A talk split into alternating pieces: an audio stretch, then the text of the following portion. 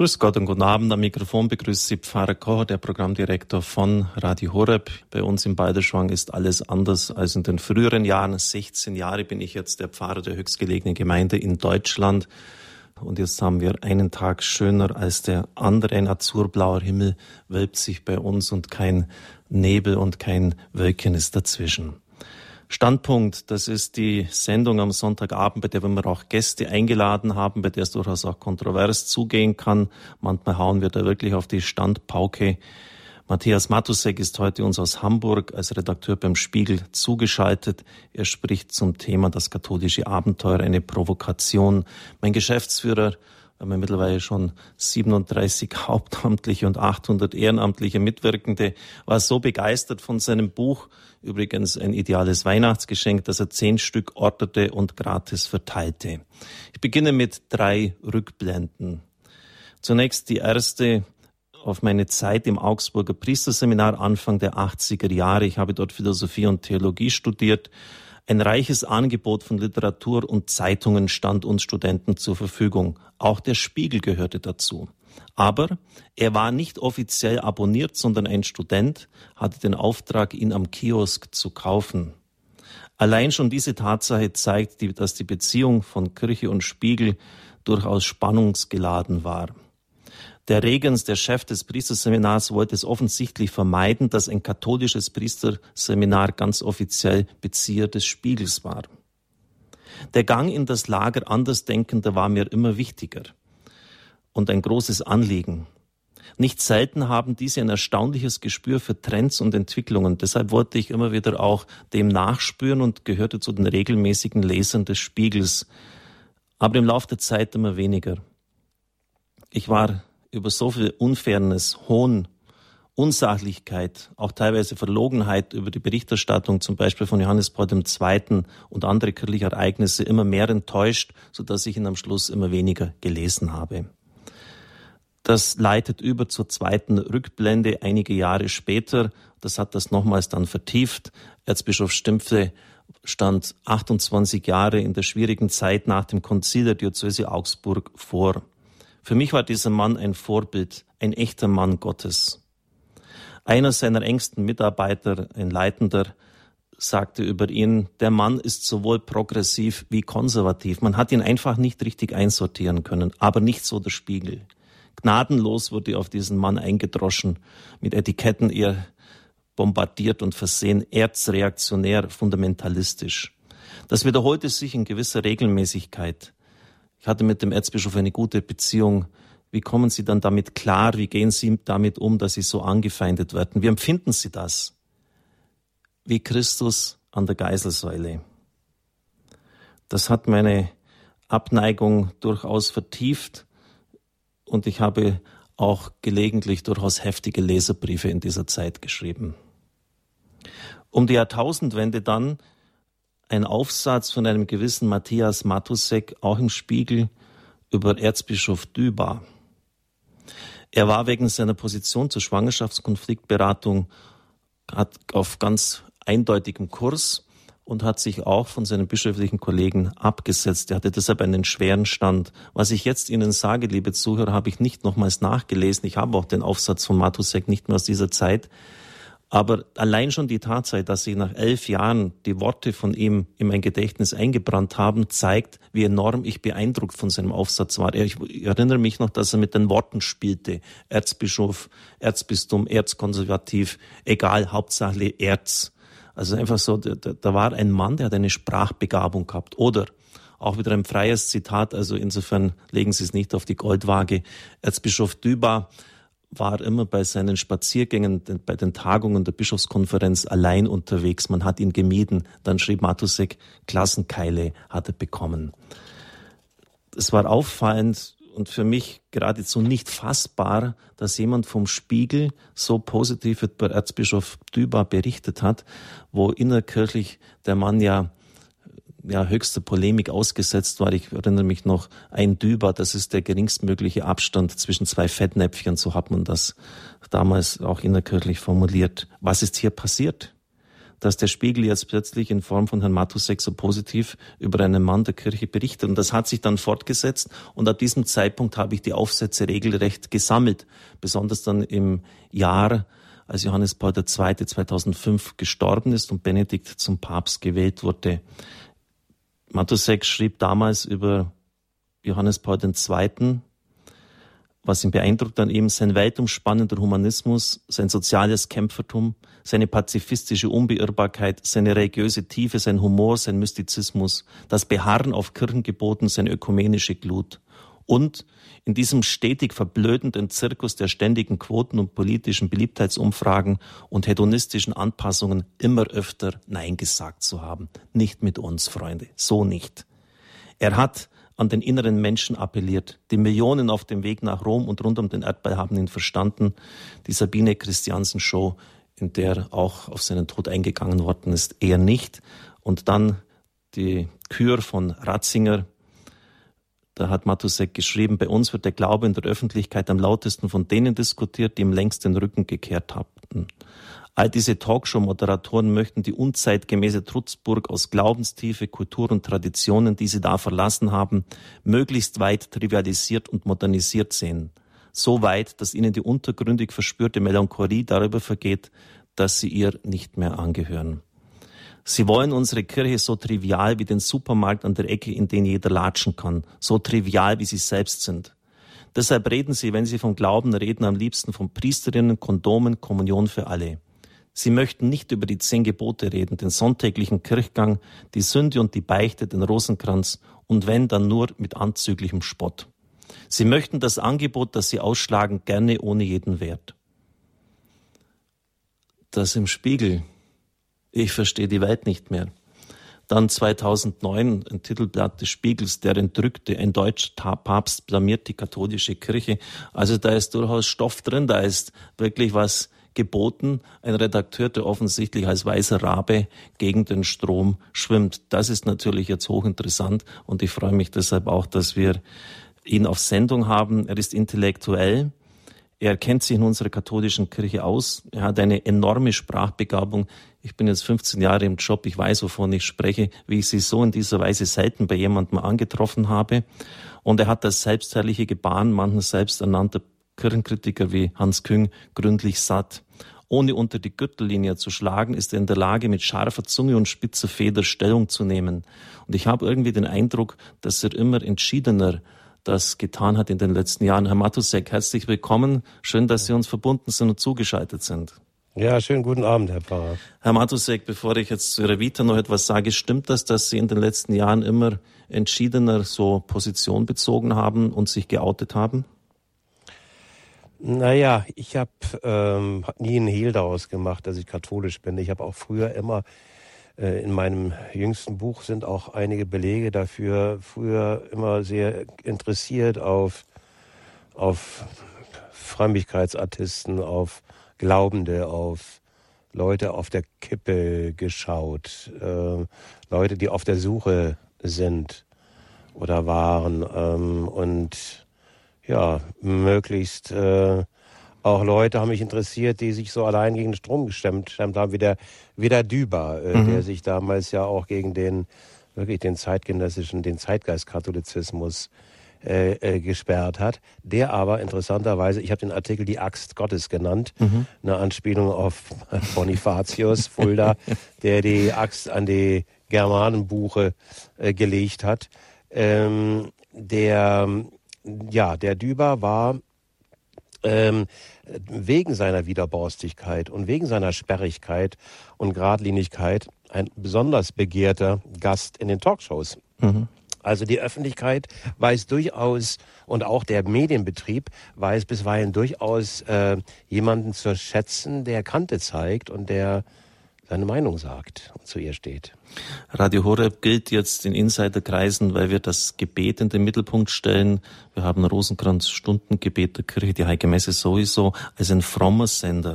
Und manche Referenten, die bei uns öfters zu Gast sind, das sind ja durchaus auch Koryphäen auf ihrem Gebiet, die sagen mir, wissen Sie, Herr Pfarrer Koch, das ist eigentlich gar nicht immer so angenehm. Ich kann mir jetzt eigentlich immer weniger leisten denn die wissen, dass ich bei einem frommen Sender mitwirke und dann sagen meine Freunde, meine Kollegen am Arbeitsplatz, wer auch immer, das darfst du eigentlich nicht. Herr Matusek, haben Sie nicht auch so ein ähnliches Problem, dass die Ihre Kollegen zwar vielleicht dort drauf lossündigen, möchte ich nicht unterstellen, aber einfach mal so. Und dann sagen, ja, lieber Matthias Matusek, wenn Sie da mal anständig fluchen, das dürfen Sie doch eigentlich gar nicht. Also ich will nicht sagen, dass ich weniger Sünder, sündige äh, äh, als andere. Wir sind alle Sünder und alle klein vor Gott. Und ja, ich habe in dem Buch einen großen Aufsatz über das merkwürdige Phänomen, ein Essay über das merkwürdige Phänomen äh, geschrieben, ähm, das ich mit dem Verschwinden der Sünde bezeichnet habe. Also ein ganz eigenartiger Zustand. Wir sprechen immer weniger von Sünde. Wenn überhaupt, dann bedeutet Sünde bei uns den Verstoß gegen die Diätgewohnheiten. Also ich habe gesündigt, ich habe Schokolade gegessen, aber Sünde als Entfernung, als metaphysisches Gepäck, als Entfernung von Gott, kommt in unserer merkwürdig schuldfreien Gesellschaft eigentlich nicht mehr vor. Wenn wir Schuldgefühle entwickeln, dann ist das was für den Therapeuten, die, die wegzumachen. Ähm, Schuldgefühl ist äh, sozusagen eine neurotische Störung. Wir sind ähm, alle so sehr pausbäckig und gut gelaunt und marschieren gut gelaunt und pausbäckig äh, und sehenden Auges in, in die Katastrophe. So empfinde ich das. Ja. Und also diese, diese Schuldunfähigkeit ist schon frappierend. Nee, aber ja, was die Kollegen angeht, Ähm, sicher ist es manchmal kompliziert. Ähm, es ist aber generell, Sie schildern das ja auch generell in Deutschland überhaupt kompliziert, über den Glauben zu reden. Äh, Leute, die über Glauben reden und in der Öffentlichkeit über Jesus zum Beispiel reden, äh, die gelten als äh, leicht plemplem. Ich habe gerade mit einer ähm, unglaublich couragierten Frau zu tun, über die ich schreibe. Im Moment, also eine Pakistanerin, die zum Christentum konvertiert ist. Die heißt Sabatina James. James ja. ähm, und äh, die wundert sich besonders darüber, dass die hm, deutschen Christen so wenig fröhlich sind und so wenig und so, so kleinlaut, wenn es um den Glauben geht. Ähm, dass sie, wenn ihr über ihr, sie über den Glauben reden, äh, irgendwie nur noch witzeln können oder, oder das in, in Ironie verpacken können. Keiner sagt geradlinig, ich freue mich, ich habe Jesus gefunden, ich freue mich, ich bin, habe ein erfülltes Leben und ich freue mich, dass Jesus bei mir ist. Ähm, und das ist die Sprache von Sabatina. Ich merke selber, dass wenn ich das versuche, ich bin da nicht routiniert. Ich, mir geht sowas nicht sehr leicht über die Lippen. Ist eigentlich schade. Ja. Ähm, also bei uns ist sicher, ne, wenn ich heute in der Messe bin, dann ist das Gebet, das stille Gebet oder das gemeinsame Gebet, aber so ein ganz äh, natürlicher Ausdruck der Freude über den Glauben, das ist uns Deutschen doch ziemlich fremd. Ja, wir sind eine miese Petrige Kirche geworden, haben Sie geschrieben. Missmutige. Missmutige, ne? ja, genau. Mm, Und äh, die Glaubensfreude abgeht. Ja, das ist schade. Das ist, ähm, weil wir haben doch die frohe Botschaft. Ja. Ich meine, das sollte man doch merken, ja, dass, dass die Botschaft froh ist. Sie hatten das Privileg, Herr Matusek, den Papst öfters jetzt auch aus der Nähe erleben zu dürfen. Sie sind mit eben geflogen zum Weltjugendtag. In Spiegel wird der Papst, gleich als er auf den Stuhl Petri kam, mit drei Etiketten versehen, drei so Charakterisierungen, die nicht unbedingt alle falsch sind. Scheu, streng, intellektuell. Uh -huh. Sie haben jetzt ihn selber erlebt. Wie würden Sie ihn charakterisieren?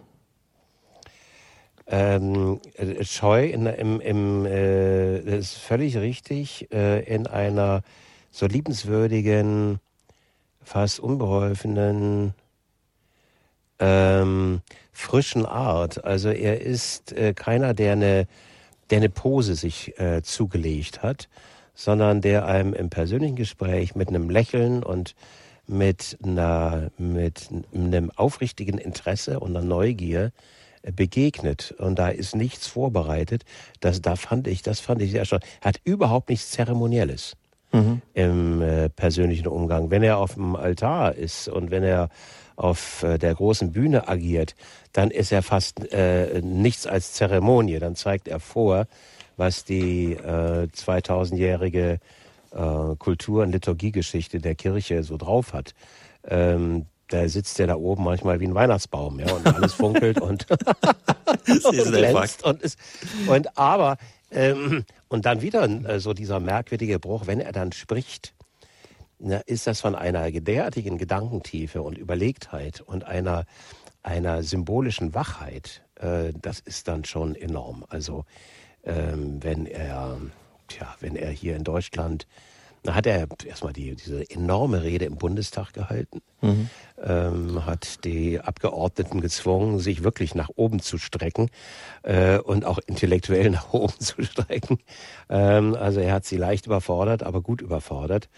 Und ich fand das, ich fand das herrlich, dass er den Grünen die grüne Idee erklärt hat, ja, dass er, dass er, dass er denen klar gemacht hat, also Natur ohne Schöpfergedanke ähm, geht nicht. Das ist, da ist die Natur vor Ausbeutung nicht, nicht gewahrt. Wenn ihr nur naturwissenschaftlichen Begriff von Natur habt, da muss noch was dazukommen. Und ähm, äh, und es ging so weiter. Also er hat sehr, sehr ähm, ausgesuchte, äh, ausgeklügelte Predigten auch gehalten am Olympiastadion abends, wo er gleich klar gemacht hat, eins der Themen seines Deutschlandsbesuches ist, dass wir nicht unsere Wunschkirche, jeder seine Wunschkirche erträumen können, sondern wir haben die Kirche, die eingesetzt ist, als Gemeinschaft der Gläubigen und die müssen wir pflegen. Und er hat immer das, das Motiv kehrt immer wieder bis ganz zum Schluss in Freiburg, wo er gesagt hat, ihm, äh, ihm kommt manchmal so vor, als ob die katholische Kirche doch ein bisschen zu sehr mit Gremien und Bürokratien und und Nähe zur Macht beschäftigt ist und also ein bisschen zu viel an Geld denkt und so weiter und dass er sich eigentlich eine arme Kirche vorstellt und eine Entweltlichung hat er das genannt. Und das ist ja ein ganz, ganz spannender Gedanke. Und dass er das, dass er das gesagt hat in einem, in einem, auf einem Besuch, der hohe ökumenische äh, Erwartungen gehabt hat, also von Seiten der Protestanten sehr, sehr viel erwartet hat, kommt er mit diesem protestantischen oder dieser, naja, franziskanischen ähm, Idee am Schluss, eben die Rückkehr zur, zur Entwältigung und zur, und zur armen Kirche. Äh, das ist der Kommentar, den er abgegeben hat zur Ökumene. Und das finde ich also so durchdacht und so fromm und so gut und so richtig und, und, und wichtig um diese, in dieser Zeit, wo die Kirche sich doch sehr, sehr damit beschäftigt, äh, wie sie äh, das Gefallen der, des Talkshow-Publikums äh, erringen könnte. Er sagte mit Luther, also wir müssen uns darüber, wir müssen uns überlegen, ähm, wie wir einen gnädigen Gott, äh, gnädigen Gott kriegen. Mhm und nicht eben, wie wir eine, ein, ein gnädiges Talkshow-Publikum bekommen. Ne? Das ist nicht wichtig. Es gefällt mir an Ihnen sehr, dass sie keineswegs irgendwie verbohrt sind. Sie haben irgendwie immer so einen Humor. Ihr Buch, das liest sich unglaublich leicht und schön. Sie haben es gesagt, gerade so, und das, das ist nicht ehrfurchtlos, aber es ist einfach so eine, eine gewisse Lockerheit. Der Papst steht droben wie ein Weihnachtsbaum. ähm, da ich, das passt jetzt zu dem, bleiben wir beim Papst und dieser Lockerheit. Der Presseleiter des Vatikans lässt uns um 7 Uhr antreten in Reihe. Es geht also um Matthäus Papstreise am 19. August 2011 zum Jugendtag zur Generalprobe. Zwischendurch brüllte das Flughafenpersonal zusammen. Er soll vor Jahren mal tatsächlich gelacht haben, heißt es. Aber es gibt keine Zeugen Zeugen. Er ist dazu wohl in den Keller runtergestiegen, wo die Leute angekettet sind, die ihm widersprochen haben. Das ist Matusek und Sie lachen selber. ja, da war ich aber ziemlich sauer an dem, also an dem Morgen, ja. Wir mussten wir wirklich buchstäblich um halb sechs aus den Betten und mhm. äh, das fing alles erst äh, wirklich an, spannend zu werden, so um 10, 11. Und so blieb es dann auch die ganze Reise über. Wir mussten uns die Redetexte und die Predigtentexte des äh, Papstes immer bei äh, dem äh, Herrn von, ich will den Namen nicht nennen, persönlich im Zimmer abholen. Und dann äh, ging das Programm irgendwie so um neun oder um zehn Uhr los. Also dann, dazwischen waren dann fünf Stunden eigentlich Leerlauf. Aber äh, der Heilige Vater hat uns wirklich versöhnt und mich versöhnt. Das habe ich auch immer wieder mhm. dann anklingen lassen, ähm, dass, ähm, dass der mir so imponiert hat in dem Pensum, das er absolviert hat und in den, in den äh, Predigten und Reden, die er gehalten hat. die alle wirklich wunderbar waren. Er hat also vor jungen Priesterseminaristen ganz ernsthaft nochmal über das Zölibat und über die Ehelosigkeit gesprochen und über das Abenteuer, katholisch zu sein und Priester zu sein. Äh, vor den jungen Nonnen, ähm, no, die zölibatären Nonnen, mhm. über, über den, den Klosterdienst und äh, Jesus als Bräutigam. Und das waren wunderbar gesetzte Worte da im ähm, Escorial in Madrid. Madrid ja. Und ähm, hat dann zu den jungen Gelehrten gesprochen, dort über die ähm, Verantwortung der Wissenschaft.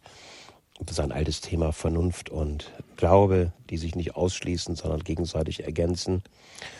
Und hat ähm, darüber gesprochen, dass es gefährlich ist, einen Wissenschaftsbegriff zu haben, der nur auf Nützlichkeit ausgerichtet ist. Also wenn wir Wissenschaft verengen, ähm, auf, den, auf die Verwendungszwecke, dann wird die Wissenschaft blind und eventuell auch terroristisch und kann dazu führen, dass wir solche, solche furchtbaren Entgleisungen äh, haben wie im 20. Jahrhundert, wo man gedacht hat, äh, der Mensch lässt sich züchten und ähm, abrichten hm. und ähm, auch alle möglichen Waffen ähm, sind erlaubt, so man sie sich denken kann. Und ähm, also da ist so eine sich verselbstständiger Wissenschaftsbegriff.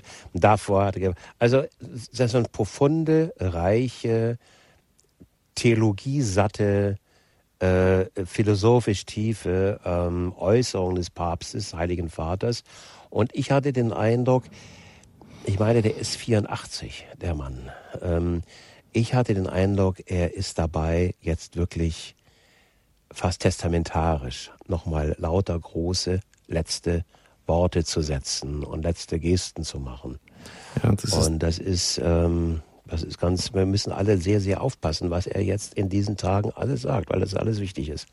Vielleicht so wie bei Hannes Paul II., der auch eigentlich in den letzten Jahren, je kränker er wurde, immer mehr zu größter Form aufgelaufen ist.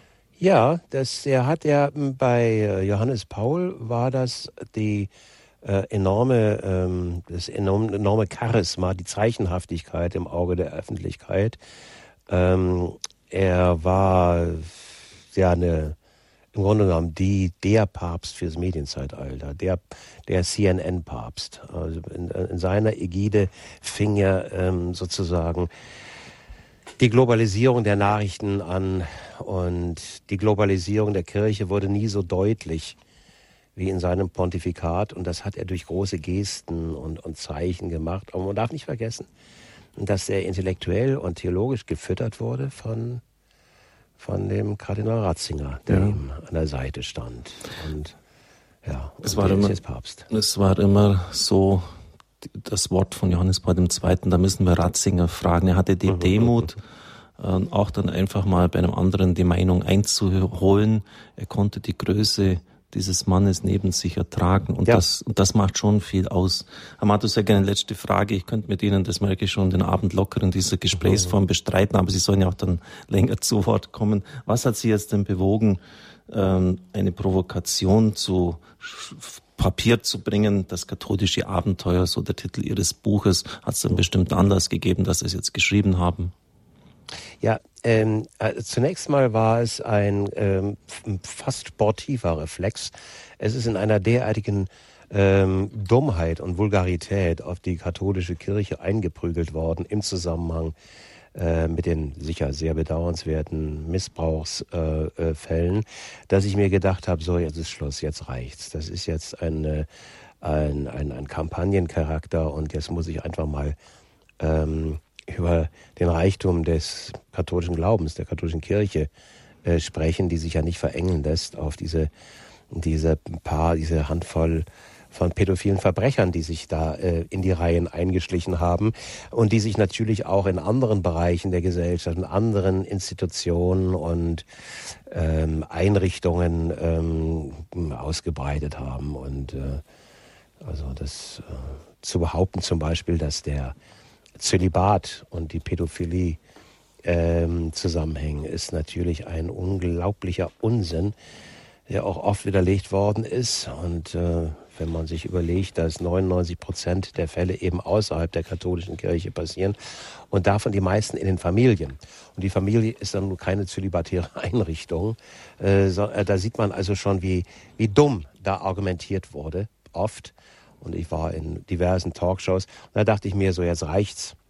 Und jetzt muss ich einfach mal dieses Buch vorlegen und muss auch mir selber mal Rechenschaft ähm, ablegen. Was ist denn eigentlich mein Glaube und ähm, wie, wo stehe ich damit und ähm, wie bewege ich mich damit durch die Welt? Und da ich ein streitbarer oder ja, wenn es sein muss, streitbarer und äh, streitlustiger Journalist auch bin, ähm, hat mir das Buch natürlich auch in seinen polemischen Teilen gefallen. Mhm. Dass ich mir gedacht habe, so jetzt haben wir so viel eingesteckt, jetzt können wir so vorsichtig auch mal ein bisschen, bisschen austeilen, ja. Aber alles in Maßen. Also so wie Don Camillo, ja, der dann vor dem, vor dem Herrn steht und dürfe nicht mal bitte den einen oder anderen vermöbeln. Ähm, also das war so ein, ja, das war ein, es gibt ja sehr, sehr stille Kapitel in diesem Buch, mhm. äh, aber es gibt auch laute und kampflustige äh, Kapitel. Und, und, äh, und da freuen wir uns jetzt, Herr Matusek, wenn Sie uns einfach, ich gebe Ihnen jetzt das Mikrofon, ein bisschen was rüberbringen aus okay. Ihrer Sicht der Kirche, dürfen auch ruhig provozieren. Wir freuen -huh. uns. Und okay. dann anschließend haben Sie, liebe Zuhörer, die Möglichkeit, mit Herrn Matusek ungefähr gut eine halbe Stunde ab 9 Uhr ins Gespräch zu kommen. Okay. Herr Matusek, bitte. Gut, schönen Dank, Herr Pfarrer. Ja, die äh, katholische, die Provokation fängt an mit einem, mit einem Gedicht oder drei Zeilen eines Gedichtes von Les Murray. Les Murray ist ein australischer Cowboy-Dichter, ein, einer, der irgendwie in der Einöde lebt, eine Farm hat nördlich von Sydney. Und der hat ein Gedicht geschrieben, das heißt Die letzte Begrüßung. Und daraus stelle ich drei Zeilen voran, nämlich die. Snobs bringen uns von der Religion ab, heutzutage, wenn es ihnen gelingt.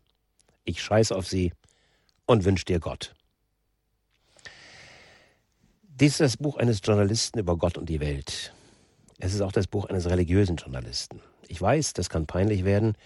Uns scheinen die Worte auszugehen, wenn wir über religiöse Erfahrungen reden, die bisweilen außergewöhnlich sind und bisweilen so schlicht wie die späten Songs von Johnny Cash.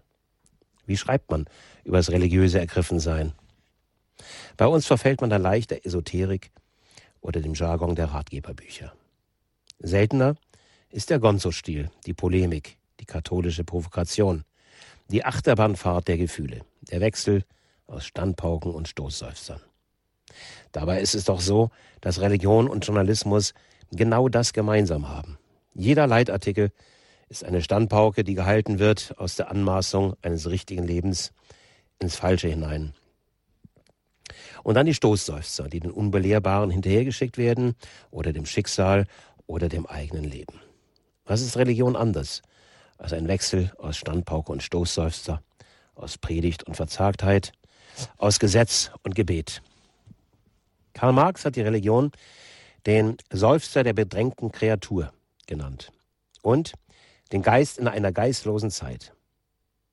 Es ist meine tiefste Überzeugung, dass er recht hat, übrigens auch gegen sich selber, denn er hielt sich für einen abgeklärten Rechner. In Wirklichkeit war er ein Romantiker, der auf geschichtliche Erlösung setzte, ein Hegelianer, ein Paradiesbaumeister, wie viele Intellektuelle und Schwärmer, die sich mitunter zu Menschenverächtern und Lagerbaumeistern abrichten, solange das Projekt groß genug war, an dem sie mitwirken sollten. Aber schon schweife ich ab. Ich versuche ein Lebensthema einzukreisen in biografischen Erinnerungen, Polemiken, Essays, Reportagen. Mich haben schon immer Menschen interessiert, die sich in eine andere Sphäre spannen, die mit einem Bein in der Luft leben, die Träumer, Romantiker, Dichter, Lebensdeppen, heiligen Idioten, ungelenken Stümper, Randmenschen, Größenwahnsinnigen, Kleinmütigen, Gottesvergifteten. Davon handeln die Reportagen in diesem Band. Das sind ihre Helden, die Paulus so benennt. Was töricht ist vor der Welt, das hat Gott erwählt. Das Buch liegt in der Logik meiner Vorgängerbücher, in denen es um Auflösung von Bindungen ging.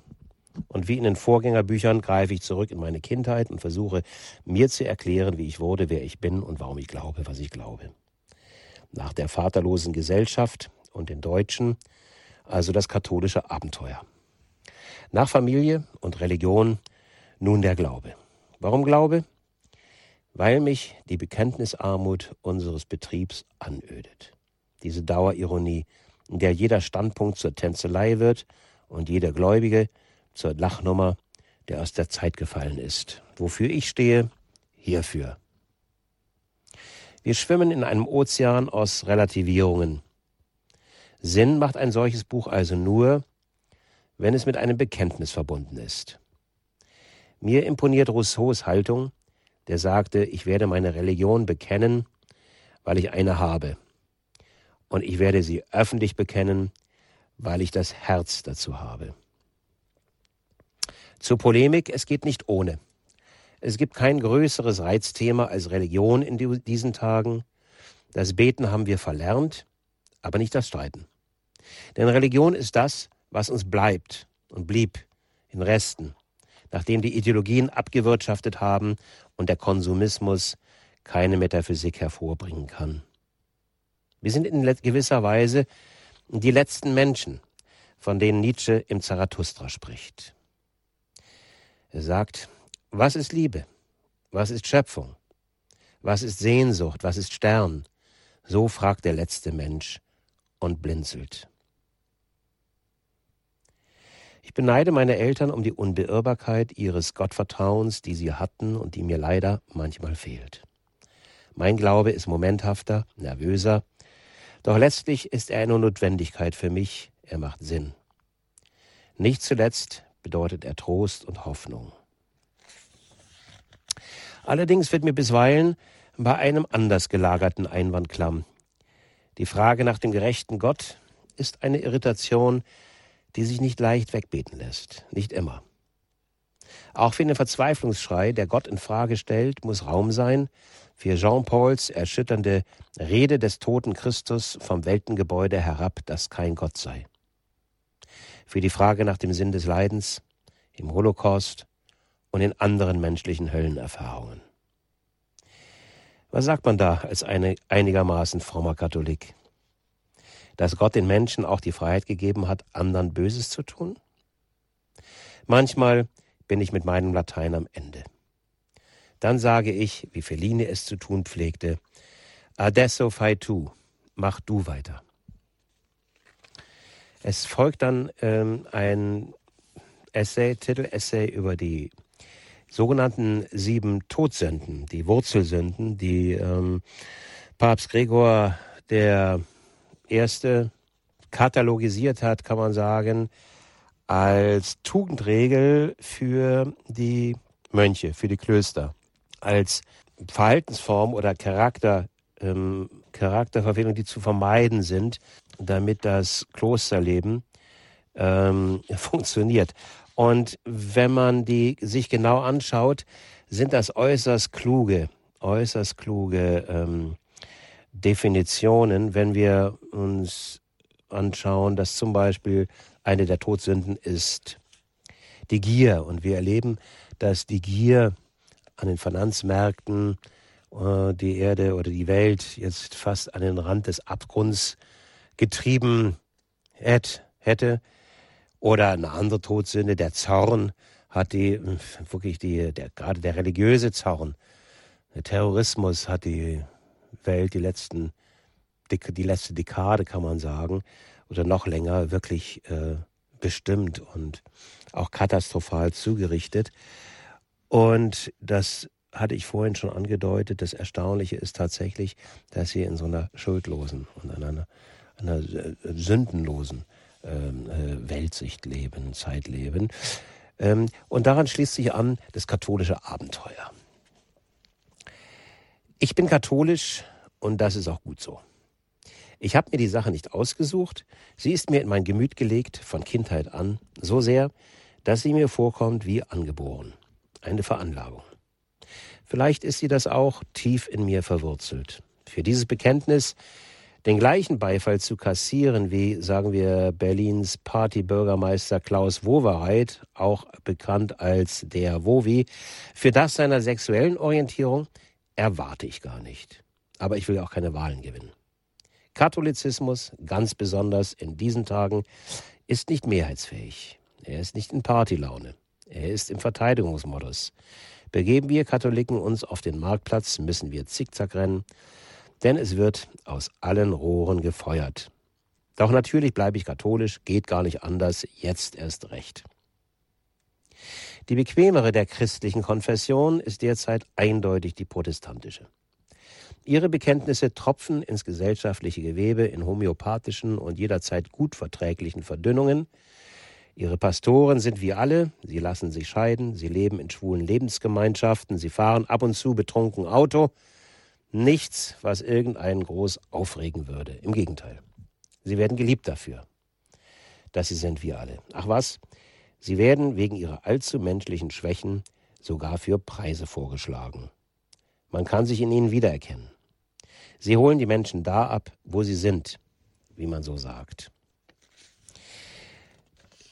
Das ist die einzige übrigens die einzige Passage, die sich ein bisschen überspitzt und satirisch mit, ähm, sagen wir mal, den Zeitgeist-Protestanten, politischen Zeitgeist-Protestanten äh, auseinandersetzt, die eigentlich doch eher ähm, grüne Abgeordnete, als grüne Abgeordneten reden, denn als äh, Pastoren und ähm, so diese Art Käsmann-Protestantismus. Ich habe in meinen Lesungen sehr viele oder einige Protestanten und auch durchaus auch Protestanten, die ähm, mich ermuntern und ermutigen und die sich von mir ermutigt fühlen und mit dem Buch doch was anfangen können. Also das sind Protestanten wie hier zum Beispiel in Hamburg mein äh, Freund und der Pastor äh, Johann Hinrich Clausen von St. Nikolai und anderen, die, bei denen ich schon gelesen habe, ähm, die wissen, dass es mir hier in diesem Buch um unsere Kirche geht und um den Glauben geht. Ich bin kein Vorzeigekatholik, aber dennoch bin ich seit neuestem so leidenschaftlich katholisch, wie ich vor 40 Jahren Marxist war. Warum? Weil mein Verein angegriffen wird. Ohnehin halte ich reflexhaft zu denen, die eingedroschen wird. Darüber hinaus bedeutet katholisch sein einfach, ein spannendes Verhältnis zu haben. Mein Katholizismus kennt keine ruhige Mittellage. Er besteht aus Zorn und Liebe, Glaube und Zweifel, bisweilen Verzweiflung über den eigenen Verein. Er ist auch die Religion der Schwärmer und Sünder, der gefallenen Geistlichen und aufopferungsvollen Heiligen, des Säuferpriesters bei Graham Greene und des Märtyrerlandpfarrers von Georges Bernanos. Mein Katholizismus ist übrigens nicht demokratisch. Er ist nicht konsensabhängig. Glaubenswahrheiten sind keine Abstimmungssache. Mein Katholizismus ist auf dunkle Art monarchistisch. Als Jesus von Pilatus gefragt wird, bist du der König der Juden? verweigert der Stolz die Antwort. Er sagt, mein Reich ist nicht von dieser Welt. Das ist so anders, dass wir es gar nicht ermessen können. Aber dann gibt es diese Botschaft, von der ich spüre, dass sie an mich gerichtet ist. Zum Beispiel das Gleichnis vom guten Hirten, der seine Herde zurücklässt, um das verlorene Schaf zu finden. Das ist die frohe Botschaft für uns Leute auf der Klippe. Katholizismus, der besonders, ist eine Religion für diejenigen, die hinfallen und aufstehen. Meine Frau übrigens kann sich dem Gleichnis überhaupt nicht anfreunden. Was ist mit den übrigen 99 Schafen? Die lässt der gute Hirt einfach im Stich, nur weil ein einziges sich in die Büsche schlagen musste? Um die macht er sich keine Sorgen, sagte ich, weil sie, sich, weil sie es auch so schaffen. Gott liebt eben besonders diejenigen, die sich verirrt haben. Und die anderen, die sich an die Vorschriften, an den geraden Weg halten, sind die nichts wert. Aber die hat er doch sicher. Es kommt ihm auf das schwarze Schaf an. Kein Wunder, dass du die Geschichte magst, sagte sie.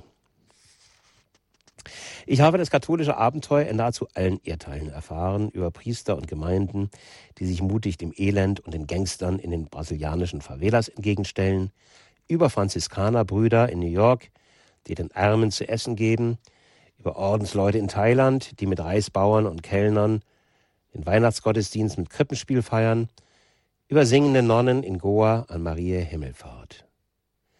Lauter Menschen wie weiße Elefanten. Sie sprechen von Gott. Sie sind skandalöserweise nicht von Eigennutz getrieben, sondern von der Liebe zu den Menschen und von der Mission, die frohe Botschaft weiterzugeben. Und sie werden im öffentlichen Gerede behandelt wie Idioten oder Verbrecher. Zumindest bei uns. Christopher Hitchens schrieb über Mutter Teresa ein Buch mit dem gehässigen Titel Die Missionarstellung. Das ist so in etwa das Schwachsinnskichern, mit dem Nächstenliebe und Frömmigkeit heutzutage zu rechnen haben. Katholische Priester. Heutzutage beginnt das Spaßpublikum zu hyperventilieren, wenn es in einer Talkshow einen schwarzen Talar sieht und einen Mann, der zölibatär lebt. Die Debattenbeiträge zum Thema katholische Kirche sind eine geradezu beleidigende Unterforderung der Intelligenz, denn sie kreisen um die immer gleichen Reizthemen Zölibat, Papst, Priester. Gleich drei Verstörungen, nämlich kein Sex, keine Demokratie, keine Gleichberechtigung.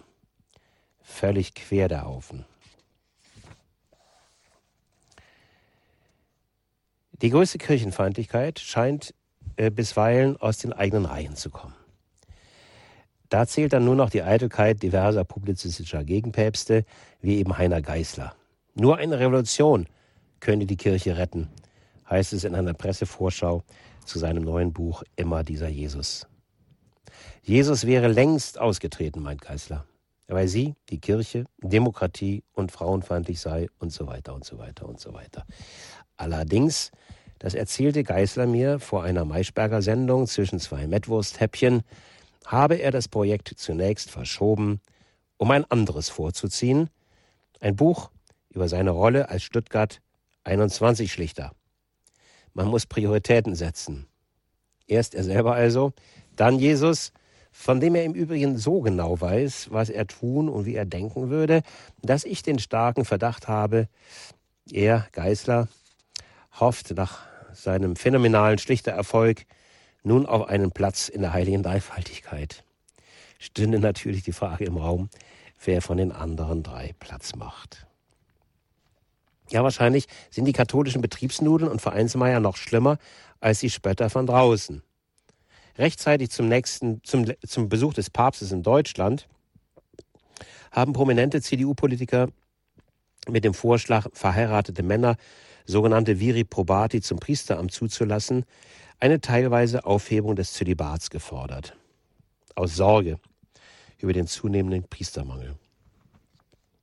Allerdings nimmt die Zahl der Gottesdienstbesucher noch rapider ab als die der Priesteranwärter.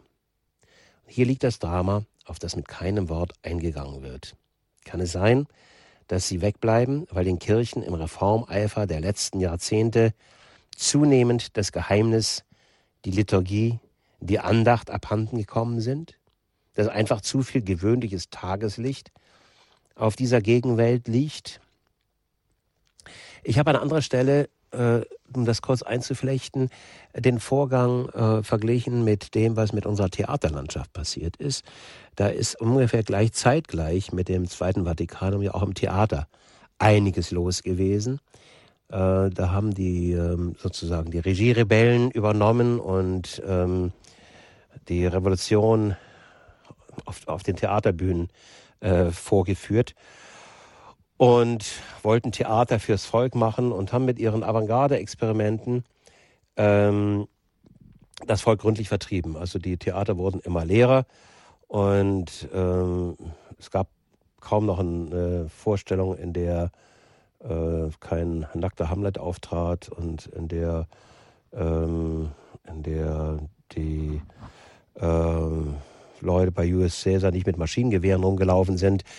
Ähm, und man hat im Laufe der Zeit einfach auch die Texte vergessen, den Kanon vergessen, äh, die Arbeit an, an dem, was gesagt wurde, vergessen. Und so ist es ein bisschen in den Kirchen auch gewesen. Man hat tüchtig entrümpelt, man hat die Hochaltäre auf den, auf den Dorfanger gestellt und sie zersägt und hat diese Granitblöcke abgeschmissen und hat ähm, hat ähm, Bilder rausgeräumt und Kinderzeichnungen aufgehängt. Und ähm, ich glaube, dass ähm, da eben auch die Liturgie gelitten hat und die Andacht und der Sinn der Messe als Anbetung ist ja nicht die, der soziale Event, den wir besuchen, wenn wir eine Messe besuchen, sondern dass wir uns alle zusammen hinknien und Gott anbeten. Und, ähm, und das ist ähm, auch eine Fehlentwicklung meiner Ansicht nach, die so allmählich und behutsam und, und vorsichtig auch von diesem Papst wieder zurückgedreht wird, ähm, der zum Beispiel mit der Freigabe des alten Ritus klar macht, dass wir in einer Kontinuität, kirchengeschichtlichen und theologischen Kontinuität stehen und dass der zweite, das zweite Vatikanum kein Bruch mit der Kirchengeschichte gewesen ist, sondern eine Wort, eine Fortführung, eine Weiterführung. Ähm, also er spricht da von der Hermeneutik der Kontinuität statt der Hermeneutik ähm, des Bruches. Ähm,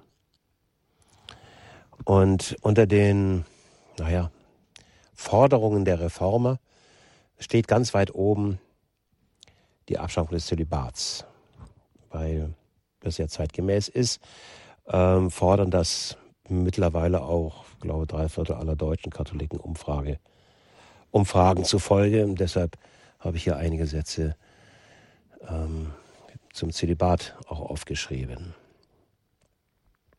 Nehmen wir nur den Zölibat, der den katholischen Priester am augenfälligsten von seinem protestantischen Kollegen unterscheidet. Man wendet gegen ihn ein, dass ein katholischer Priester zum Beispiel Eheleuten keinen Rat geben könne, weil ihm die Erfahrung fehle. Kann es denn, frage ich mich, der geschiedene evangelische Pfarrer denn besser? Die Scheidungsrate in evangelischen Pfarrhäusern ist hoch. Gibt es bei denen dann nicht viel eher das Glaubwürdigkeitsproblem, wenn sie zur Eheschließung die Formel sprechen, was Gott zusammengefügt hat, soll der Mensch nicht lösen? Der Zölibat ist offenbar eine Provokation. Warum, frage ich mich. Merkwürdigerweise respektieren wir Mahatma Gandhi, der ein dem Zölibat entsprechendes Gelübde abgegeben hat. Über alle Maßen. Ebenso den ehelosen Dalai Lama. Aber den katholischen Priester will das Saalpublikum unserer Partydemokratie immer wieder mit rhythmischem Klatschen zur regelmäßigen Triebabfuhr ermuntern, weil alles andere unnatürlich sei? Wie eigenartig, denn gleichzeitig beklagt der Stern in einer Titelgeschichte, dass in deutschen Betten nichts mehr los sei. Der Zölibat ist offenbar im ermüdeten Ehealltag angekommen. Vielleicht, weil ihm unter dem durchsexualisierten Dauerbeschuss ganz einfach die Lust vergangen ist. Aber noch einmal.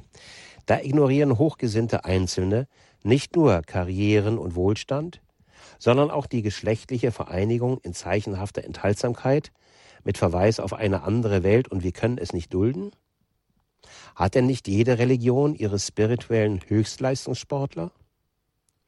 Wir sollten um unserer Kirche willen der auch in ihrem antimodernen Mysterium besteht, diese Frömmigkeitsartisten und Entsagungskünstler stützen, wo es nur geht, statt ihnen ständig die Ohren voll zu blöken damit, was sie alles verpassen. Die geistliche Anstrengung und Askese, die uns unsere Priester vorleben, wird nicht mit Goldmedaillen oder Schlagzeilen belohnt, obwohl sie doch um einiges bedeutsamer sind für unser Heil als eine neue Rekordzeit im 800-Meter-Lauf. Wir sollten ihnen wenigstens mit unserem Respekt danken, weil sie uns allen mitten im Alltag eine Ahnung geben, dass es im Leben um mehr gehen kann, als darum, seine Bedürfnisse, und zwar subito, zu befriedigen. Interessanterweise hat der französische Romancier Michel Houellebecq in seinem letzten wirklich fantastischen Roman Karte und Gebiet ein Hochlied auf den ehelosen Priester geschrieben. Äh, hätte das von Wellbeck äh, überhaupt nicht erwartet, der als äh, Zyniker, Zyniker, bekannt ist. In diesem Roman geht es darum, dass ein, ähm, ein Maler eine Serie von Porträts äh, von Menschen malt, mit ausgestorbenen Berufen, so nennt er das. Und einer dieser Menschen ist ein Priester. Und er beschreibt diesen Priester, das ist so eine Georges Bernanos-Figur, eine Entsagungsfigur im Großstadtdschungel, hochgebildet und arm und mit der frohen Botschaft unterwegs. Und das ist von einer derartigen, einer derartigen Respekt und einem derartigen, einer derartigen Liebe geschrieben, dass ich schon äh, sehr, sehr überrascht bin. Überrascht war, als ich das gelesen habe. Ähm, das waren jetzt so einige Betrachtungen zu kirchenpolitischen äh, Dingen. Und dann lese ich äh, Ihnen jetzt aus der katholischen Education Sentimentale einige Absätze vor, die beschäftigen sich mit meiner Kindheit. Ich war das Jesuskind. Ich lag in einem Korb. Ich spürte Stroh. In jenen Tagen lag ein Glanz über uns, denn Deutschland war Fußball-Weltmeister geworden. Ich lag nicht in einem Stall, sondern einer schon ganz properen Zweizimmer-Nachkriegswohnung in Münster, der rabenschwarzen Bistumsstadt. Der Katholizismus war Leitkultur, die Auflage des rheinischen Merkurs lag bei 200.000 und ich war einige Monate alt und bekam von all dem nichts mit. Aber vom Lichterglanz, von Wärme und von Feierlichkeit. Unsere Kindheit war vom Kirchenkalender bestimmt und vom Fußball und vom Gebet. Wir beteten zu Tisch, wir beteten abends einen Rosenkranz, dabei knieteten wir uns, knieten wir uns vor den Hausaltar, der aus Kreuz, Madonna, Kerze und einem Triptychon des Niederländers Dirk Bautz bestand. Eine Anbetungsszene. In der Mitte links Johannes der Täufer mit einem Lamm, rechts Christophorus, der durch einen reißenden Strom schreitet, den kleinen Jesus auf den Schultern segnend. Ich fand es waghalsig. Dann wiederum machte Christophorus einen vertrauenerweckend robusten Eindruck. Wir beteten zu allen möglichen Anlässen. Vor Reisen zum heiligen Christophorus, beim Verlust von Schlüsseln oder Portemonnaies zum heiligen Antonius. Einst verlor mein Vater im Urlaub die Brille im Meer. Wir versammelten uns zum Antoniusgebet am Strand. Danach ging er wieder in die Wellen, griff in die braune Brühe und hielt die Brille in der Hand. Ein Wunder. Und ich war dabei. Natürlich Natürlich holten wir uns den Blasiussegen ab, der gegen Fischgräten im Hals gut war, ein äußerst spannender Segen, denn dabei wurden zwei Kerzen von dem Hals gekreuzt. Wenn dann in den heiligen Litaneien Hundertschaften an meistens obskuren lateinischen und altdeutschen Namen Revue passierten, gab es doch immer auch großes Hallo und Wiedersehensfreude mit heiligen Bekannten aus unserem Alltag. Am Ostersonntag nach dem Hochamt segneten wir unsere Wohnung ein, die Kinder trugen Kerzen, Vater marschierte mit einer Weihwasseramphore hinterher. Später, als wir einen Fernseher hatten, knieten wir uns davor, um den Papstsegen Orbi et Orbi zu empfangen, der einen kompletten Erlass der Sündenstrafe bewirkte, auch vor dem Fernseher. Versunkene Welt. Man kann sie nur mit Verwunderung schildern. Was sie einem Psychologen womöglich erzählt, ist, Religionsvergiftung erschwerten Grades. Was sie mir erzählt ist, dass ich eine glückliche und beschirmte Kindheit hatte. Es gab tatsächlich den lieben Gott, auch einen strengen, der alles sieht, was später in der Pubertät irgendwann lästig war, denn man wollte ja auch mal alleine sein. Es gab Schutzengel, die auf mich aufpassten, es gab Gut und Böse, es gab die Madonna, die der Schlange den Kopf zertritt, die übrigens, die Madonna, die habe ich dann später, als ich mit 16 in eine maoistische Wohngemeinschaft zog, um das Paradies auf Erden zu verwirklichen. Und wir hatten, wie das damals üblich war, ja alle diese Poster an der Wand mit dem Ersatzvater Karl Marx, dem Rauschbärtigen. Und ich hatte ähm, die Madonna von zu Hause mitgenommen, daneben gehängt. Dachte mir, sicher ist sicher, falls das mit dem Marx nicht hinhaut. Es ist immer noch gut, die Madonna zu haben. Dieser Kinderglaube hat ein Reservoir angelegt wie einen unterirdischen See. Der mochte im Laufe des Lebens teilweise verschüttet werden, doch er war stets da. Kürzlich wurde ich auf einem Seminar gefragt, ob sich mein Gottesbild im Laufe der Jahre gewandelt habe. Einer der anwesenden evangelischen Pastoren hatte das Buch Gott 9.0 in der Hand gehabt, in dem den Gottesbildern Farben und Stufen zugeordnet werden von beige über blau bis hin zu türkis, also von der Mutterbrust über den Schöpfergott mit Jesus als Gottes Sohn bis hin zu Gott als Geist oder pulsierender Prozess, wie sie es nannte, samt einem kosmischen Christus, der, Zitat, ein musterbildendes Fraktal im Universum ist. Ich musste mir und den anderen eingestehen, dass ich bei Blau, also ziemlich weit unten, hängen geblieben war. Bei meinem Kindheitsglauben. Aber ich bin in guter Gesellschaft. Es ist wohl so, wie der große katholische Philosoph Spähmann sagte, für ihn war da der Glaube der Kindheit und all das spätere Nachdenken bedeutete nur, dass dieser Glaube vertieft und befestigt wurde. Ich habe das Buch meinem Vater gewidmet und mein Vater war wirklich eine imponierende Figur. Ähm, mein Vater hatte dem äh, seiner Mutter auf dem Sterbebett versprochen, Priester zu werden. Und ähm, er hatte das auch tatsächlich vor, bis er meine Mutter kennenlernte ähm, und sich verliebte und dann mit seinem Beichtvater, einem sehr klugen Beichtvater, darüber sprach und über seinen Wunsch, Priester zu werden. Und er sagte, wissen Sie was, oder weißt du was, Josef, heirate diese Frau. Du kannst auch draußen in der Welt wirken. Du musst nicht Priester sein. Und das hat er sich beherzigt und er war ein Politiker, der tatsächlich gepredigt hat. Er war, er war hm, Bürgermeister für Familie, Gesundheit und Soziales, also äh, verantwortlich für Gedöns, ähm, würde Gerhard Schröder sagen. Aber er hat den Job wahnsinnig ernst gemeint und in den 50er oder 60er Jahren war Familie noch ein Kernressort. Ähm, das ist es ja heute nicht mehr. Heute haben wir sozusagen die Verwaltung eines Scherbenhaufens, ähm, einer, einer Katastrophenlandschaft, einer Ruinenlandschaft. Aber damals ging, war Familie doch wirklich sehr, sehr wichtig. Und mein Vater, wie gesagt, nahm seinen Beruf sehr ernst. Ich denke mit Liebe und Respekt an meinen Vater zurück. Oh ja, er war streng, bisweilen sogar jähzornig. Es gab tatsächlich auch Hiebe auf den Allerwertesten, wenn wir was angestellt hatten, und das kam bei fünf Jungen oft vor.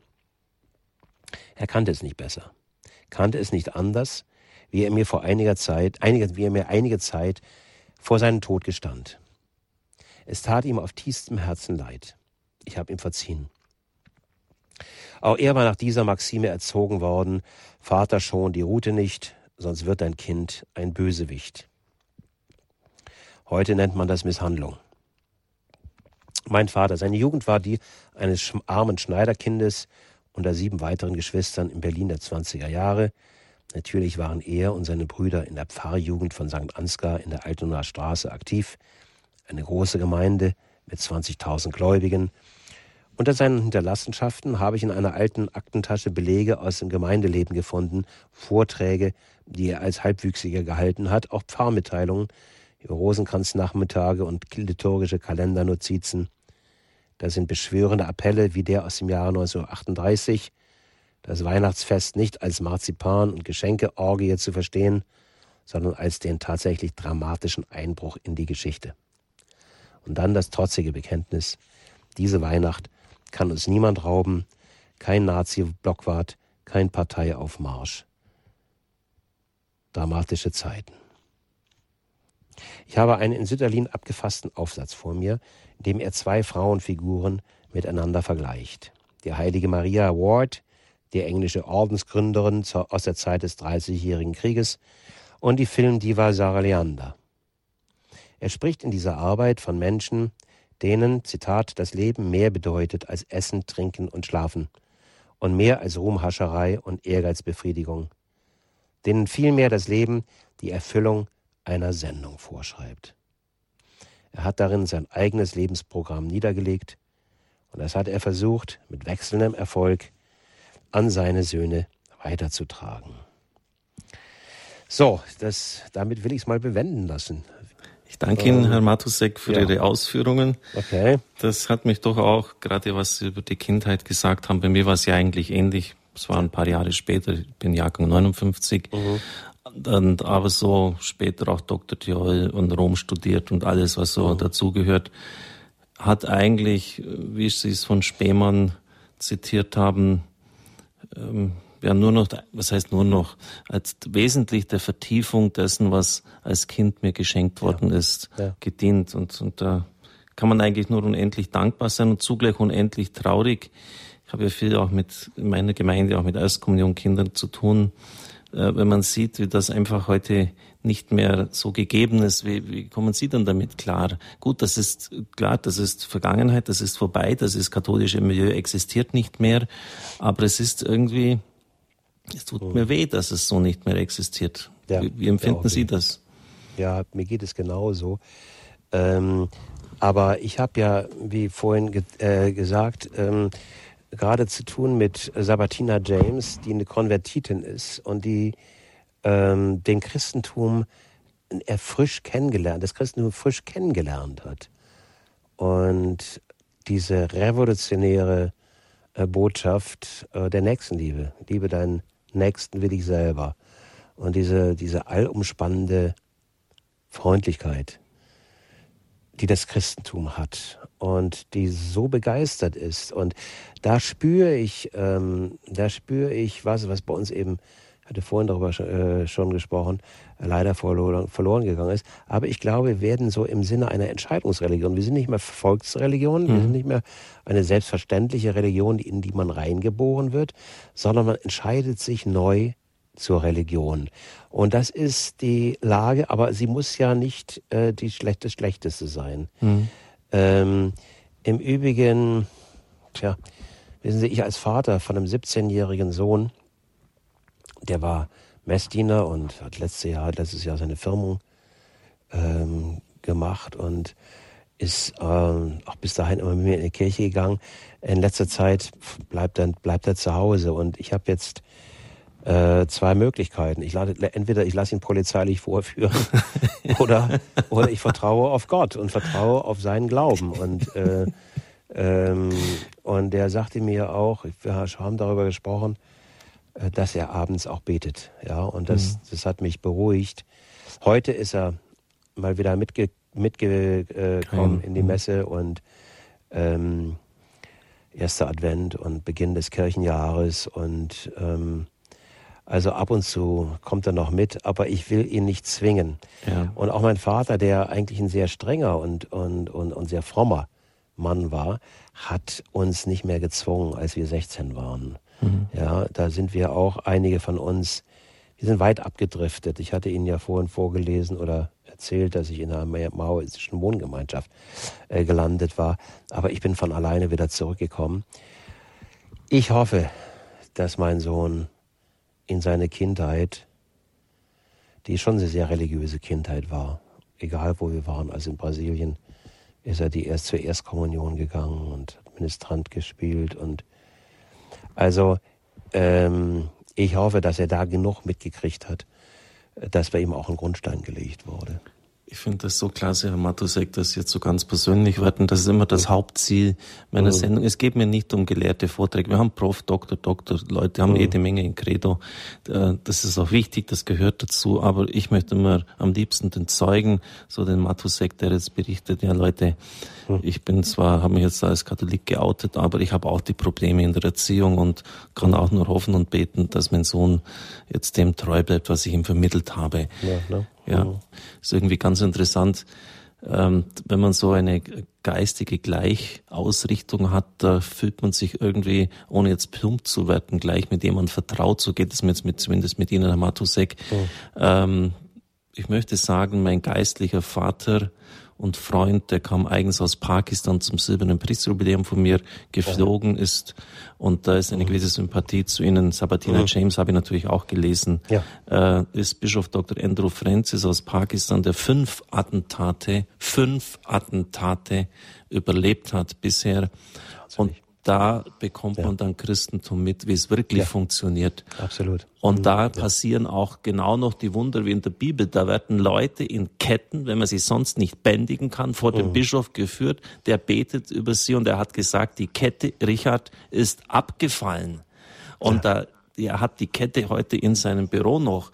Mhm. Diese Dinge gibt's und da kommen Leute, die werden gesegnet und die werden, die stehen dann wieder auf und dann passieren oh. ganz verrückte Sachen. Da kommt der Nuntius und oh. die Muslime und die Mullahs in der Stadt äh, ziehen die Papstfahne auf und sie teeren die Straßen eigens für den Nuntius und sie eine Polizeieskorte vor und hinter ihm. Das gibt's halt dann auch, wenn ein Bischof mit den Leuten kann. es, es wäre richtig äh, leidenschaftlich, aber das, ja, toll. da ist einfach Feuer in der Kiste drin. Ja. Und die Leute,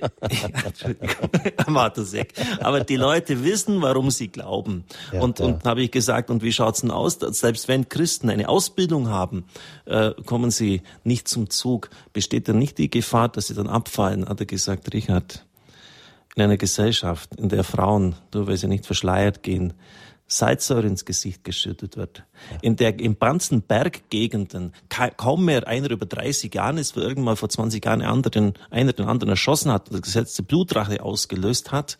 In einer Gesellschaft, in der die, die Frau eingesperrt wird, bis der Mann am Abend wieder zurückkehrt, hat keiner eine Lust, den christlichen Glauben abzulegen. Im Gegenteil. Ja, ja, Sie werden jetzt noch ein paar neue Gemeinden, meine Güte, alle Leitungen schon voll.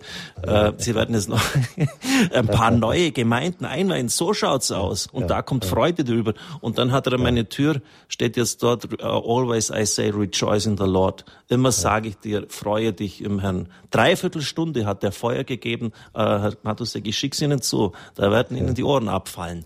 Eine Dreiviertelstunde hat der Bischof Bischof vor einer, vor zwei Wochen Feuer gegeben über den Äther. Aber da fallen sie vom Glauben ab. Aber jetzt, Entschuldigung, richtig, richtig. Sie haben jetzt, Sie sind schuld, Sie haben mir den Ball ja, zugespielt.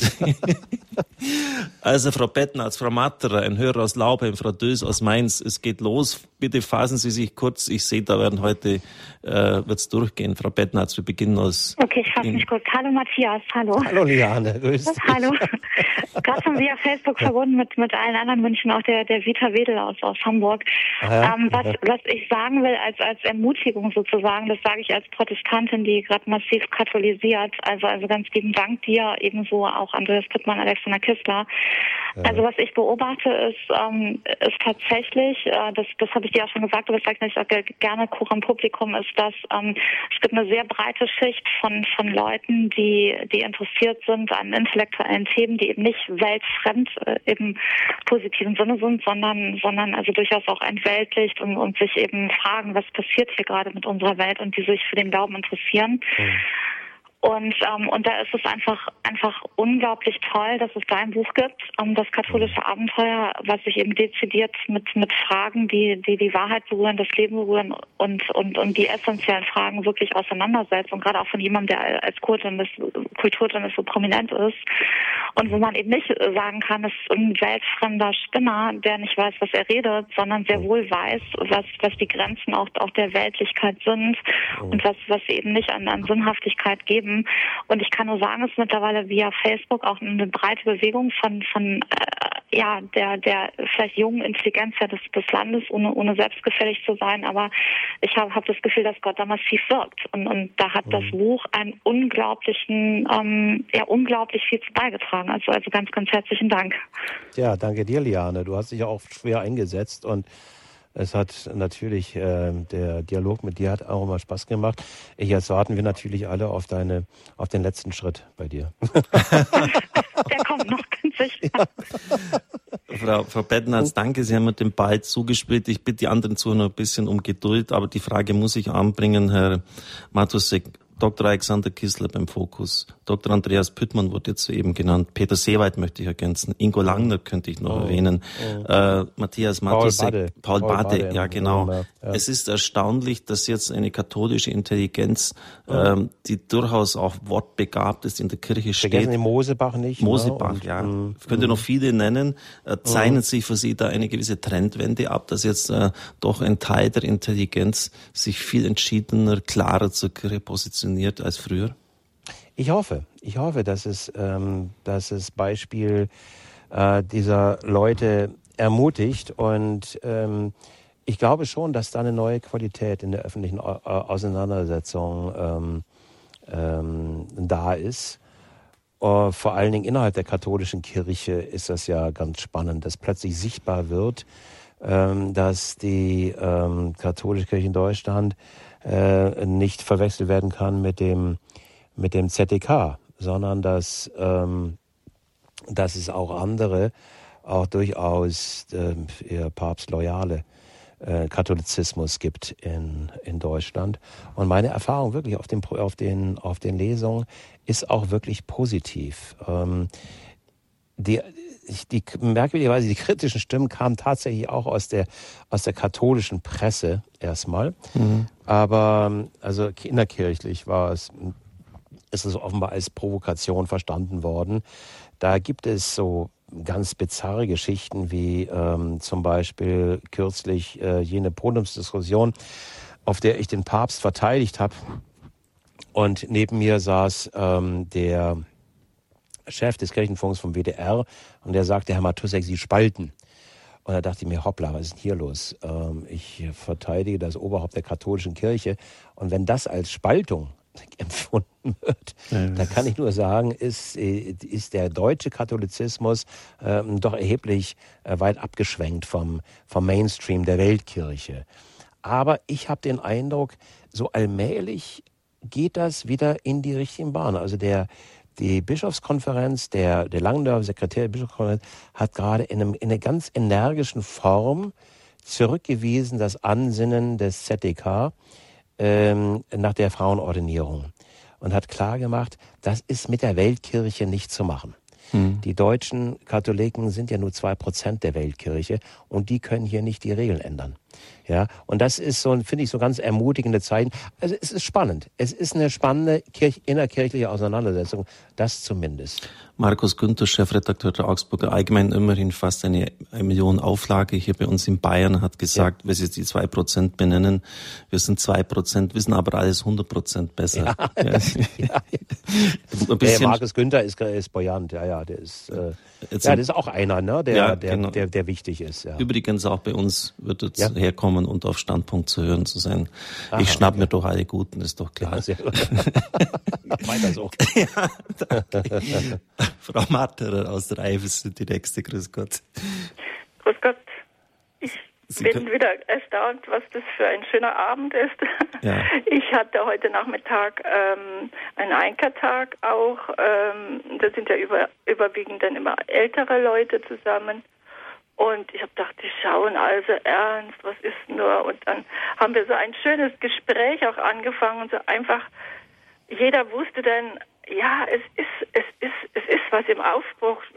Die mhm. meisten sagen ja, ah, die Kirchen sind leer und keiner geht sonntags mal in die Kirche und so. Und ich habe mir dieses Jahr so fest vorgenommen, du schaust jetzt einfach da, wo du bist, sagst einfach, doch, es ist was im Auf. Schauen wir doch, dass wir an unserem Platz was machen, da wo wir sind. Und mhm. vertrauen wir einfach. Mhm. Und, und auch unsere Kinder, die nicht mehr in die Kirche gehen. Und ich selber habe ja drei Söhne. Ich weiß das ja auch aus eigener Erfahrung. Mhm. Aber ich bete für meine Kinder und ich vertraue voll ja. darauf. Das und dann höre ich so einen Vortrag, äh, ein Buch, was unter die, unter die Menschen kommt. Das kann ja nur gut sein. Das ist ja mhm. nur schön. Also das ist jetzt so mein eigenes Empfinden, denke ich, ja, schön. Und dann, wie natürlich das auch ähm, rüberkommt bei mir, mhm. genauso empfinde ich auch.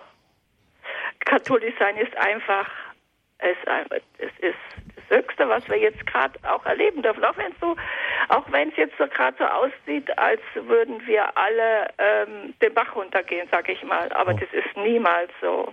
Schauen Sie jetzt zum Beispiel, das kommt natürlich ein bisschen Eigen-PR. Ähm, meine Güte, wie hat Radio Horeb, wir haben wirklich in einem Stall begonnen. Das ist kein Witz. Mhm. Da hat jemand eine Subvention zur Verfügung gestellt und es waren ein paar Desperados um mich herum. Äh, also mhm. Leute, die Essen und Trinken und Wohnung bekamen. Und da habe ich gesagt, ich habe keine Kohle, ein paar hundert Mark können wir anfangen. Äh, heute haben wir das modernste Medienhaus, wo der Präsident, der Geschäftsführer der Landesmedienzentrale sagt, es gibt kein moderneres, es sind 37 Mitarbeiter, es sind 800 Referenten. Mhm. Es, wir haben die einzige eine der ganz wenigen deutschlandweiten Lizenzen bekommen. Oh. Und jedes Mal, wenn ich in dieses Haus gehe, die, das Haus hat 2,2 Millionen gekostet, die Zuhörer haben uns das geschenkt. Ja, lieber Gott nochmal, wenn das keine Zeichen sind, was ja, sollen es dann noch sein? Ja, ja. Na, ich glaube auch, dass, weil die Hörerin hat ja äh, völlig recht. Also, wir sollten ein bisschen mehr Gottvertrauen haben. Ähm, Gott wird die, seine Kirche nicht, nicht umkommen lassen. Und ähm, ich glaube, dass der Papst einen wichtigen Impuls in eine wichtige Richtung gegeben hat. Nämlich gesagt hat, es kommt jetzt nicht auf die finanzielle äh, Ausstattung immer an, sondern es kommt auf das sozusagen das innere Engagement an. Wenn wir jetzt in eine, in eine, in eine äh, Zeit der Entscheidungsreligion, wo jeder sich sehr bewusst, wo man nicht so bewusstlos reingeboren wird, sondern sich jeder bewusst klar macht, warum glaube ich und wofür trete ich an, kann das durchaus positiv sein. Und ich hab, war ja in Ländern unterwegs, die keine Kirchensteuer haben, wo die Kirchen durch die Gemeinden getragen wurden. Ich meine, die freien Kirchen bei uns sind da sehr aktiv. Die sind, die kriegen keine Kirchensteuer. Und mir sagte kürzlich einer, ähm, von der Freien Kirche. Die brauchen ungefähr 100 Gläubige, um die Kirche am Laufen zu halten. Das haben die schon, schon genau durchgerechnet. Mhm. Also äh, wir sollten nicht so verzagt sein und, und, und, und denken, dass das, das geht zu Ende, sondern der Glaube ist, der Glaube ist schon was Großartiges, ist da. Und ähm, tja, und dann den Rest sollten wir dem lieben Gott überlassen. Jetzt hat mir der Herr Matusek auch ermutigt, im Balderschwang habe ich uns ja schon ausgerechnet, meine Güte, wenn jetzt da die Kirchensteuer fällt, ich habe nur 180 Katholiken hier an Bord, dann wird es recht eng für mich, aber jetzt, jetzt, weiß ich die Zahl, ich komme mit 180 auch durch, echt spitze.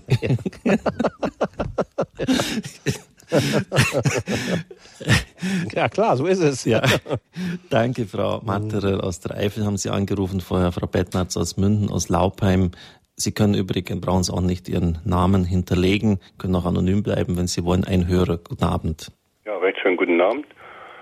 Ich komme aus der ehemaligen DDR und erlebe jetzt hier Laubheim mit seinen Möglichkeiten. Und wenn alle Katholiken oder Christen die Möglichkeiten, die die Kirche bieten, nutzen würde und dadurch zeigen, dass sie Christen sind und nur zu den Gottesdiensten gehen würden ja. und zu den Andachtsangeboten und zum Rosenkranz und auch auf Arbeit sagen würden, ich bin katholisch und glaube an Gott, ja. dann wäre viel geholfen. Ich, Sie haben völlig recht. Ich habe das zu DDR-Zeiten und da danke ich meiner Großmutter, die mir gesagt hat, wenn es dir schlecht geht, bete. Ja. Das habe ich auch lange Zeit nicht so ernst genommen, bis es mir wirklich mal schlecht ging vor zehn Jahren. Und da habe ich sind, ist mir dieser Satz eingefallen. Dann habe ich mich auf die Suche und auf den Weg gemacht, um Gott zu finden. Und ich habe ihn inzwischen, erfahre ich ihn jeden Tag. Und das Wichtigste ist Beten und die Heilige Messe. Ja. Wenn wir das alle nutzen, dann sind wir eine starke Kirche. Ja. Und ein zweites Beispiel, ich habe in dazu mal in den 60er, 70er Jahren den, in Erfurt auf den Domstufen, als Bischof Hugo Aufterbeck eine Wallfahrt gepredigt hat, da waren drei bis 5.000. Dieses Jahr war ich als Helfer dort auf dem Domplatz in Erfurt und da waren es 30.000. Und wenn das keine Ermutigung ist, oh. dann weiß ich nicht, was wir noch brauchen. Und wir sollen ja nicht um solche Diskussionen die Kirche reformieren. Wir müssen nur in die Kirche gehen und das die Anbetung wieder vollziehen und an Gott glauben, dass ja. der uns nicht zugrunde gehen lässt und das und nicht irgendwelchen komische Reformation und das und jenes und Zölibat aufschaffen, das ist alles ein Scheiß.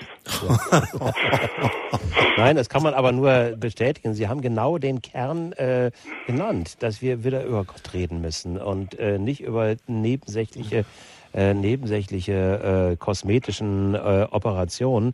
Und ganz zentral ist tatsächlich für mich auch äh, die Messe. Äh, ja. Ohne die sonntägliche Messe ist alles nichts. Die Messe die ist der Dreh- und Angelpunkt. Tägliche Brot. Oder, die tä oder tägliche noch Brot. besser. Er bietet ja, sich ja. uns als Brot, als Quelle, als Kraft, als was ja, aber die, es gibt natürlich Leute, die nicht jeden Tag das äh, wahrnehmen können, aber wenigstens Sonntag. Und wenn wir, wenn ich sehe, dass nur 12,12 Prozent der Katholiken ähm, und noch nicht mal mein eigener Sohn in die Kirchen gehen. Aber nee, da, da ist, da ist, da, da spielt die Musik. Und da bin ich völlig bei Ihnen. Das ist das Danke. Wichtige. Beten und zur Messe. Danke. Ich danke. Ihnen. Ich, ich habe ja. Radio Horeb, alles Gute, weiter so. Ja, vergesst Gott, danke sehr. Ich habe die verrücktesten Leute hier bei mir, unter anderem einen Polizistenmörder, der lebenslänglich bekommen hat und dann sagte, so, jetzt ist Schluss mit der Vorstellung, sich im Gefängnis umbringen wollte, keine Nacht mehr richtig geschlafen, jedes Mal Albträume. Und dann hat der Mann gesagt, er hat zum ersten Mal dann seine Mutter hat ihm gesagt, Junge, egal wo du liegst, egal wie, so jetzt, das ist jetzt wirklich das Zitat, egal wie dreckig dir geht, fang an zu beten. Oh. Das hat er dann gemacht und das war die erste Nacht, in der er dann schlafen konnte und dann war sein Aha-Erlebnis, vielleicht existiert der Herr da oben doch. Ja, ja. Hat er das immer weiter gepflegt. Mhm. Einfach jetzt als ein, ein, unglaublich schöner Kommentar zu dem, was der Mann gesagt hat aus Laubheim, dass man beten sollte. Dann fiel ihm plötzlich ein Moment mal, ich habe da einen erschossen. Und da gibt's ja Eltern, die um ihren Sohn trauen, hat einen Brief geschrieben und hat einen unglaublich schönen Weg zurückgelegt. Mhm. Junge, egal wo du liegst, egal wie dreckig dir geht, fang an zu beten und du wirst mhm. sehen, dass er existiert.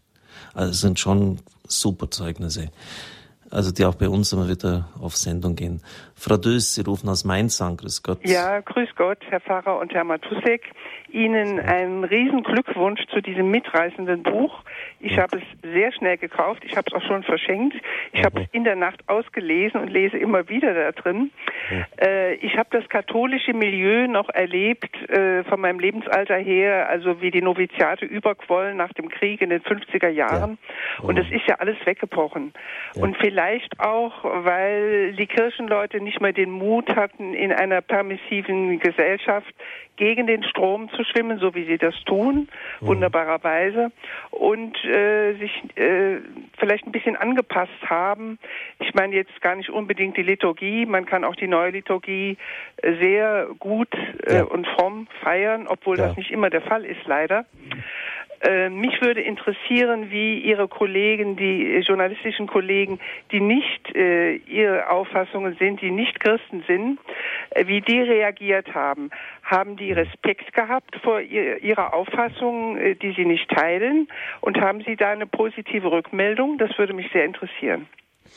Also die ähm, äh, unmittelbare Reaktion von Kollegen im Spiegel, die war sehr durchmischt. Einige, ne, eine Kollegin sagte mir, ist imponiert, was du machst. Mhm. Ähm, es gibt einen anderen Kollegen, der mein Buch gelesen hat, der offenbar ähm, schon in einem Prozess war, der sich von der Kirche entfernt hatte. Und den treffe ich jetzt mal sonntags in der, in der Messe. Ja? Mhm. Und ähm, es gibt natürlich aber auch andere ähm, Kollegen, die durchaus auch schon versuchen, aktiv da irgendwie das zu verhindern. Ähm, aber es, ähm, es ist, ähm, es ist, also es ist eine sehr gemischte, sehr gemischte Reaktion bisher, aber ich muss sagen, äh, es ist ja doch eine göttliche Ironie, dass ausgerechnet im Spiegelverlag ein Buch rauskommt, das das katholische Abenteuer heißt und das ausgerechnet im Spiegel, weil ich es im Vertrag drinstehen habe, äh, die für das Buch Reklame machen, äh, mit dem Spruch, ohne Glauben geht es nicht. Das hätte, ich, das hätte ich mir, hätte man sich vor, vor ein paar Jahren noch nicht denken lassen. ähm, also das sind Gottes Sehne, diese Wege sind wirklich wundersam. Ähm, also ist auf jeden Fall äh, kann ich Ihnen sagen, es ist äh, es ist nach wie vor spannend. das war auch die Antwort, die Sie dem Papst im Flugzeug gegeben haben. Ja, Wie geht's ja, Ihnen in der Spiegelredaktion? Ja. Ging so in diese Richtung? Ja, ja, ja, ja. Nee, und dann sagte er, ich sagte, es ist ein bisschen anstrengend manchmal. Er sagte, lachte er und sagte, das kann er sich denken. Der Matusek als weißer Rabe. Frau hm. Fechler, Sie sind aus Ankum uns Doch, zugeschaltet. Ja, grüß Gott, grüß Gott Herr Matusek und grüß Gott. grüß Gott, Herr Pfarrer Dr. Kocher. Ja, ich glaube auch, dass es am Gebetsleben liegt, wie der Herr aus der ehemaligen DDR das sagte, denn eine Schwester aus Albanien, das ja ein kommunistisches Land war, völlig, da hat eine Schwester auch gesagt, wir haben hier, die, der Glaube hat da überlebt, nur durch den Rosenkranz, denn die Schriften und all das war ja verboten. Die Priester ja. saßen in den Gefängnissen, also obwohl der heilige Pfarrer von Ars ja auch sagt, also wenn kein Priester mehr da ist, dann stirbt der Glaube. Er ist ja nicht gestorben. Mhm. Und das ist auch schon, schon Wunder mit diesem Gebet allein. Mhm. Ähm, ich wollte dann Sie nochmal fragen, der Heilige Vater, er ruft ja das Jahr des Glaubens aus ja. für das nächste Jahr.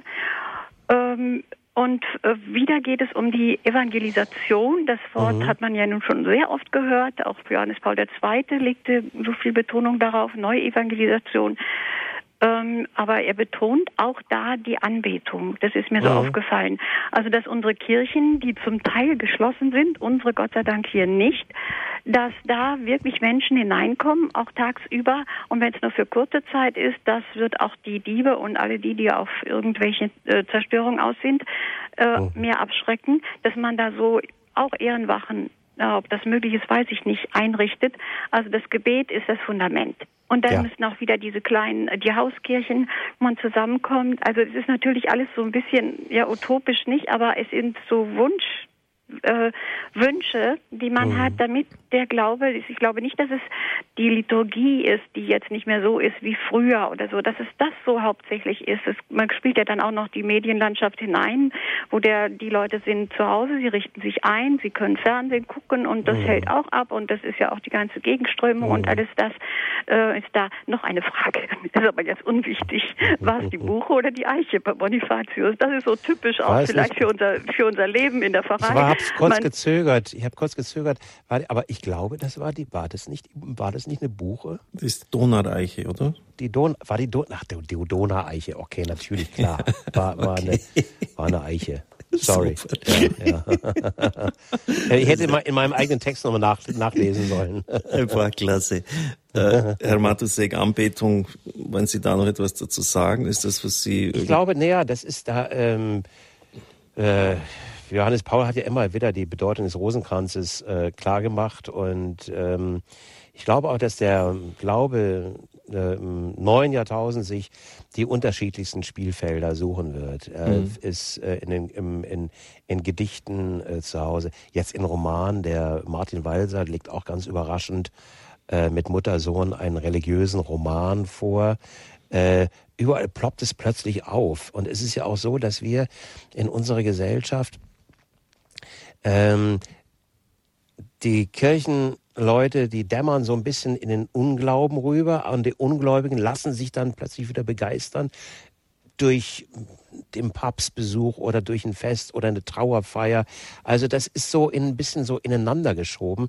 Ich glaube, der Michael Krüger, der Lyriker und Verlagschef, hat recht, äh, dass das Christentum sich vielleicht hinter einer Wolke verborgen hat, aber die Strahlungen sind in allen unseren äh, Handlungen ähm, immer noch spürbar. Also das mhm. ist, ähm, das durch, durch, durchfließt und glutet uns ähm, nach wie vor. Und dann erlebst du sowas wie diese Demonstration gestern hier in Hamburg äh, in der Mönckebergstraße für den im Iran in der Zelle sitzenden Pastor Nadakani.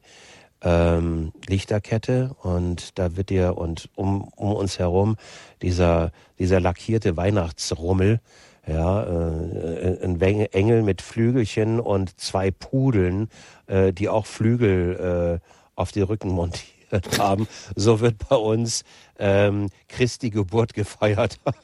das ist Wahnsinn. Da, wir sind schon ziemlich weit abgekommen und plötzlich wie so ein Faustschlag mittendrin eine, eine Gruppe von 200 Leuten mit Lichtern und die sagen, da sitzt jemand im Knast im Iran und wartet, erwartet die Todesstrafe, weil er sich für den christlichen Glauben ausgesprochen hat. Der Anwalt von ihm hat Stockhiebe bekommen, ist auch in den Knast gewandert. Da gibt es Christen, die es so ernst meinen mit ihrem Glauben, dass sie dafür im Gefängnis sitzen.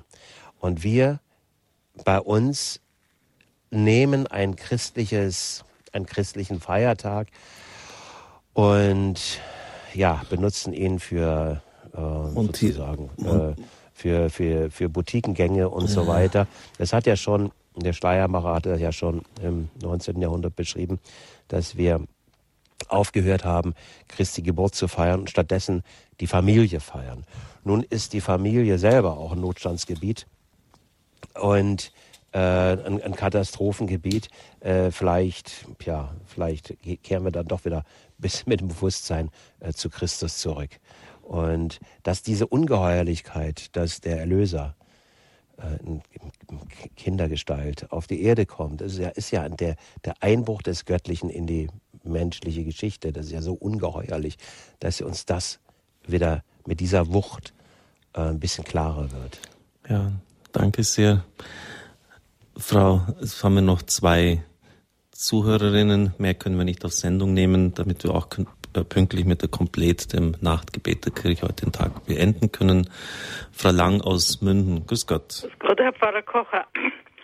Ich möchte mich ganz herzlich bedanken für beide humorvollen und tiefsten Zeugnis, äh, das ich bekommen habe von Herrn Matosek. Ja. Und Ihnen möchte ich auch danken für Ihre großartige Jesus-Buch. Erklärung, dass ich sehr viel höre und dass Sie äh, Bischof Düber erwähnt mhm. haben am mhm. Anfang, den ich mhm. sehr verehrt habe, an dessen Grab ich auch schon war. Aha.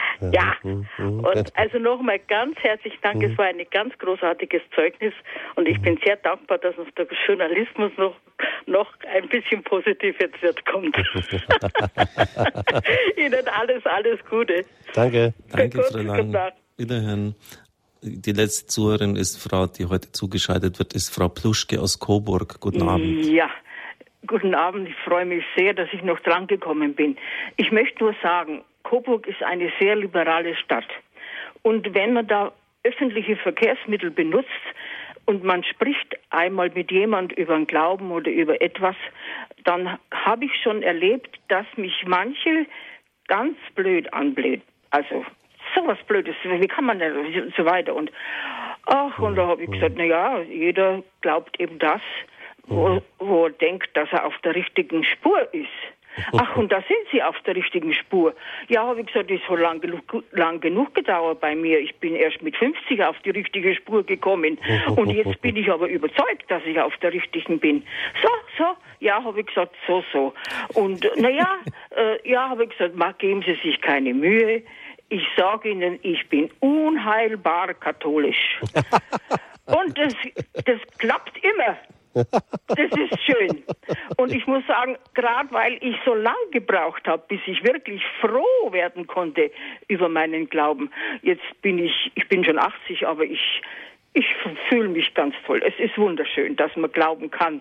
Und da kann man nur sagen, lieber Gott, ich danke dir. Du hast mich sehr, sehr beschenkt. Und früher hat mich das aufgeregt, wenn es mich jemand so über den Glauben äh, gespüttelt hat oder was. Nö, das Ach, das macht mir gar nichts aus. ich sage immer, das macht gar nichts. Mich bringt er nicht raus aus meinem Standpunkt. Danke, Frau Psuschke. Das war jetzt ein wirklich ein schöner Abschluss haben wir sogar noch das Wort mir zugespielt, Standpunkt. Das war jetzt die Standpunktsendung bei Radio Horeb. Ich habe es übrigens auch so erlebt wie Frau Pluschke.